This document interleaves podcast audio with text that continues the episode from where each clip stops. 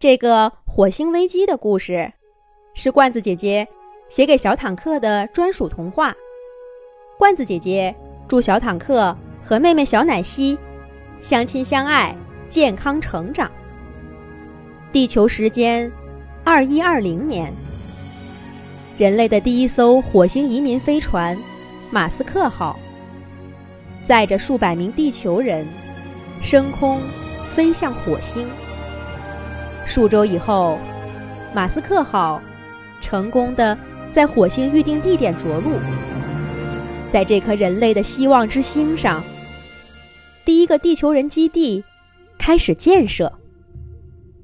一个月以后，第一株小草在地球人的火星基地破土发芽，地下冰层和各种矿物被发现和开采。两年以后。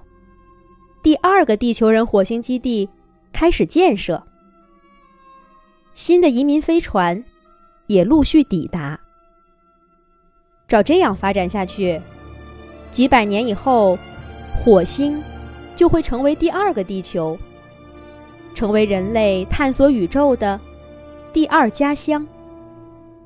可人类的好运，在二十年后的一天终止了。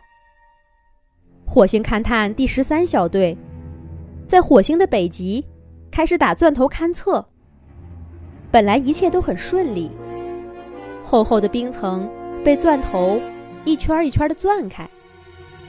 勘探队员们正在开玩笑说：“说不定这冰层底下有着远古的火星生命呢。”钻头继续向下钻，十米，一百米。两百米，五百米。可是，就在钻到一千米的时候，钻头停止住了。紧接着，一道光从钻孔中发出，融化了钻头，也融化了整个勘探队伍，射向了天空。一个巨大冰洞出现在这冰层湖泊中。一艘接一艘的奇异红色战舰从这个冰洞中缓缓升起。火星上没有准备的地球人基地，在几天之内被全部摧毁。数艘移民飞船从火星上仓皇发射，想要逃回地球，但却被蜂拥而至的火星战舰一艘接着一艘的击毁。惨烈的画面传回地球。人类舰队无畏地迎上了追击中的火星人舰队。虽然损失惨重，但他们最终救下了最后几艘从火星逃离的人类飞船。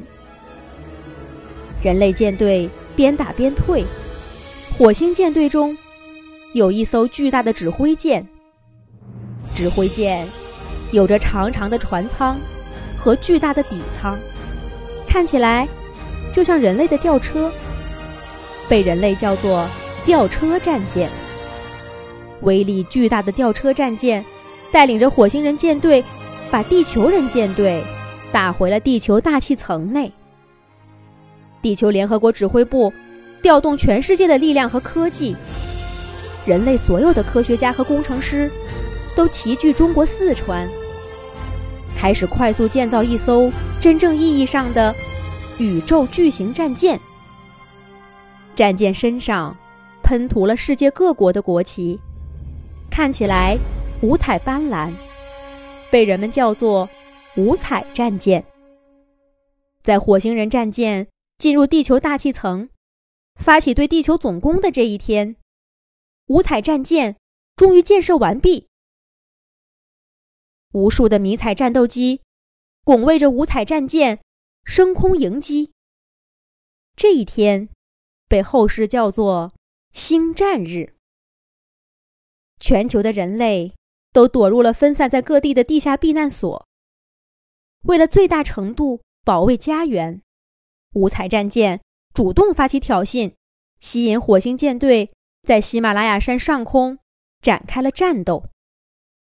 战斗中，烟花在喜马拉雅山上空。不断绽放，那是人类战舰和火星战舰不断的在爆炸。决定胜负的时刻到了。火星人的吊车战舰主炮蓄能完毕，射向地球人的五彩战舰。五彩战舰提前规避，躲开了这致命的一炮，然后挺身加速，撞向了火星人的吊车战舰。砰的一声，撞在了一起。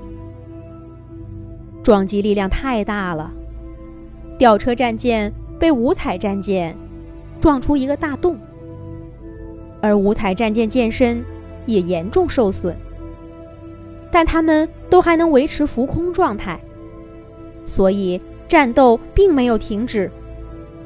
穿着机甲的人类战士冲入吊车战舰舱内，火星人战士也冲入五彩战舰内部。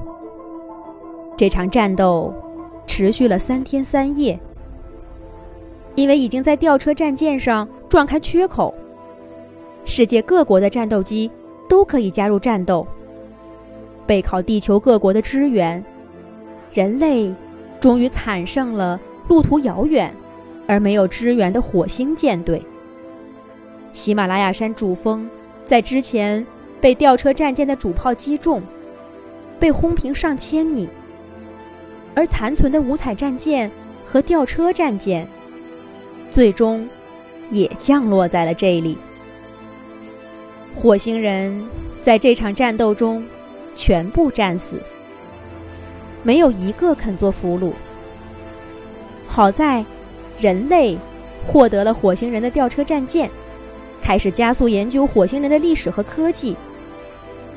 同时，火星人也通过火星的地球人基地，研究人类的科技和历史。